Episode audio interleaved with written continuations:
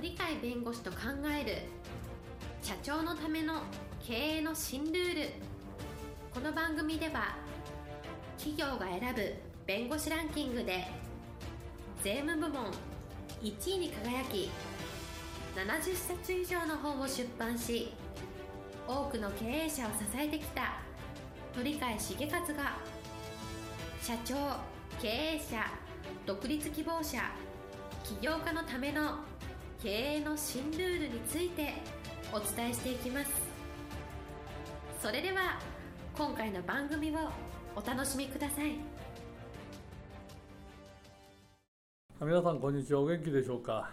えー、元気がすべての源です。鳥海です。今日はですねあのテーマは言霊が幸せをもたらすと。言霊っていうと、まあ、言葉を発するとその言葉がそのまま物事の実現につながるみたいな、ま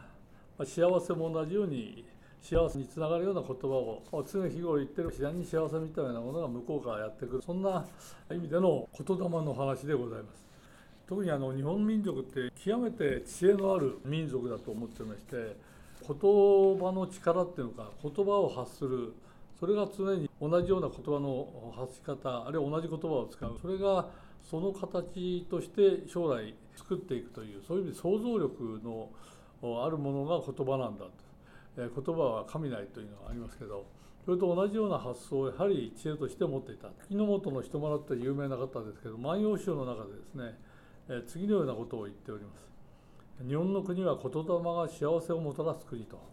言霊によって幸せが出てくるあの作られると。そういう国が日本なんだというそういう日本の文化にの中にその言霊の重要性みたいなのを実は言っておりま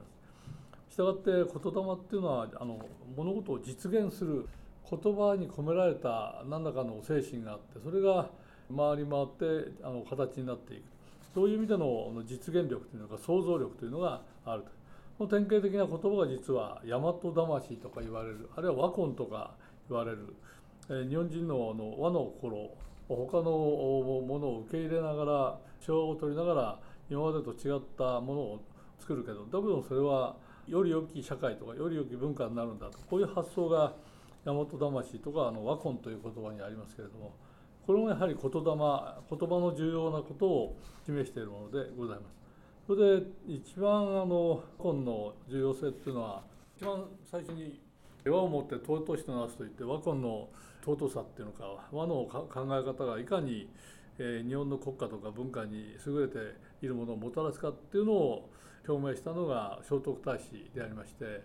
和をもって尊しとなす和の精神を持って政治に当たるとかあるいはいろんな仕事をする生活をすると素晴らしいものがやはり生まれるんではないかとこういう発想が実はありますが実はあのその後でも和魂というのを使いながら日本を優れた文化にしていったっていうのは例えば菅原の道真が作ったと言われている和魂関西という言葉がありまして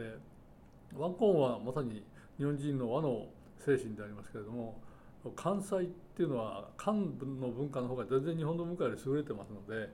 さまざまな文化とか制度というのを漢の方から取り入れると。だけど大和魂的な心はちゃんと持ってるよと。自分の独自性日本の民族の素晴らしいものを残しながら海外における進んだ文化を取り入れていくと。こういうのが、え平安時代中期に生まれた和魂関西という言葉に込められておりましてやっぱりそういう発想は日本人は持ってて、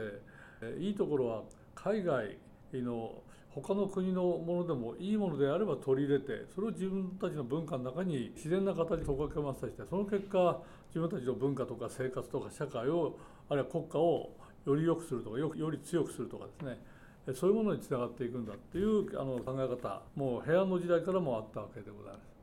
一番もっと分かりやすいのは和魂要塞という形で幕末から明治に至って明治の時に初期に大改革を行ってその後で西洋の列強にも負けないぐらいの強国にしようという発想のもとで和魂要塞という考え方で日本の国を政治家あるいは軍人が指導していくと。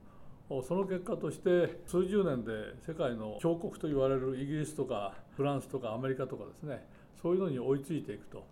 いう形ができたわけですけどそれもやっぱり日本の文化海外からでもいい文化をどんどん取り入れてそれを消化していって日本のものを独自のものにしてそれを使った形で日本をより良き国家より良き生活ができるあるいはより良き経済が発展するような国柄に持ってったっていうその言葉の中心がこの和魂要塞でございましてこういう意味ではいいものを取り入れて消化してそれを日本独自の文化のような形で使うことによって日本の国が良くなる生活が良くなる。さまざまなものをより良くするものこの意味で和魂要塞だけではなくて和の言葉の中に言霊っていうのがあって要塞という言葉を使うことによって西洋の優れた文化これをやっぱり尊重してそれを活用しようよと。そのそれによって西洋文化を自分の日本独自の文化と同じような形で紹介していって使い切るというようなところが出てくるわけでありましてその言葉にあの要約されてますけどその言葉が、えー、日本人の心の中に植えることによって、えー、従来の自分たちの持ってるものプラスアルファのものが自分たちが持ってるものの中に同化していって調和していってもともと日本の文化として昔からあるというような形にやって上り詰めさせることができより良くすることができるという意味では日本民族はなかなか優れた文化を築く基礎をやはりこの和魂という言霊の中にあのそういうものがあるんだと。だからそういう日本人のやっぱり言葉を大切にすると。ことだから言葉に逆に言うと直すことによって自分たちの生活自分たちの仕事自分たちの人生をですねより良くするものにしていく。そのためには和魂要塞なら和魂要塞っていうのはずっと同じように考えられる。同じように自分の生活自分の仕事がより良くするんだったらそれを言葉に直してその言葉をずっと言い続けるあるいは考え続けるということが我々で必要なんではないかと。したがって日本人のその持ってる和魂の考え方を基礎にしていいものを入れるというそういうのはあの別に日本人じゃなくてもその発想があれば他の国でもできるのかもしれませんが日本は伝統的にあるいは遺伝的にそういうものを持ってますからその特色をやっぱり生かしながら、え、自分たちで言葉をある程度作って短い言葉にしてそれを常に繰り返すことによって、えー、素晴らしい縁を作るとか素晴らしい、えー、あの発見をするとか素晴らしい気づきとかさ同じでも、えー、学ぶという意味でもいい意味でも学び方ができるということがあの可能でありますので。そういう意味ではあの言霊っていうのは和魂という形に直すとすごく心が浮き立つのか、えー、元気が出てくると特に今度は令和という、えー、霊という麗しいという、まあ、意味を持っている言葉と、えー、和という和魂要塞の和を使ってますのでこれからの令和の時代ってまさに、えー、日本人の伝統である言霊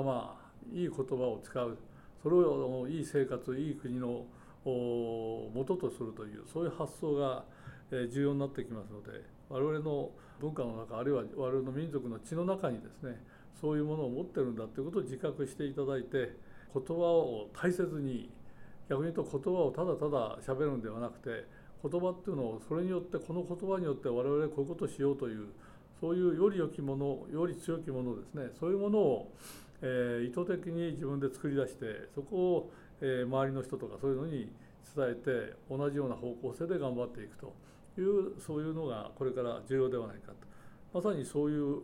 位置づけを持った令和の時代ですからその時代には言霊っていうのを和魂という言葉をもう一度思い出してですね我々は活用すべきではないかというふうに思っております。今日はそういう意味で言霊が幸せをもたらすという日本民族の基本的な考え方をやっぱり経営の中に生かした方がいいんではないかというお話でございました、えー、今日も一日元気に過ごしてください。本日の番組はいかがでしたか？この番組は毎週月曜日7時に配信いたしますそれでは次回の配信を楽しみにお待ちください。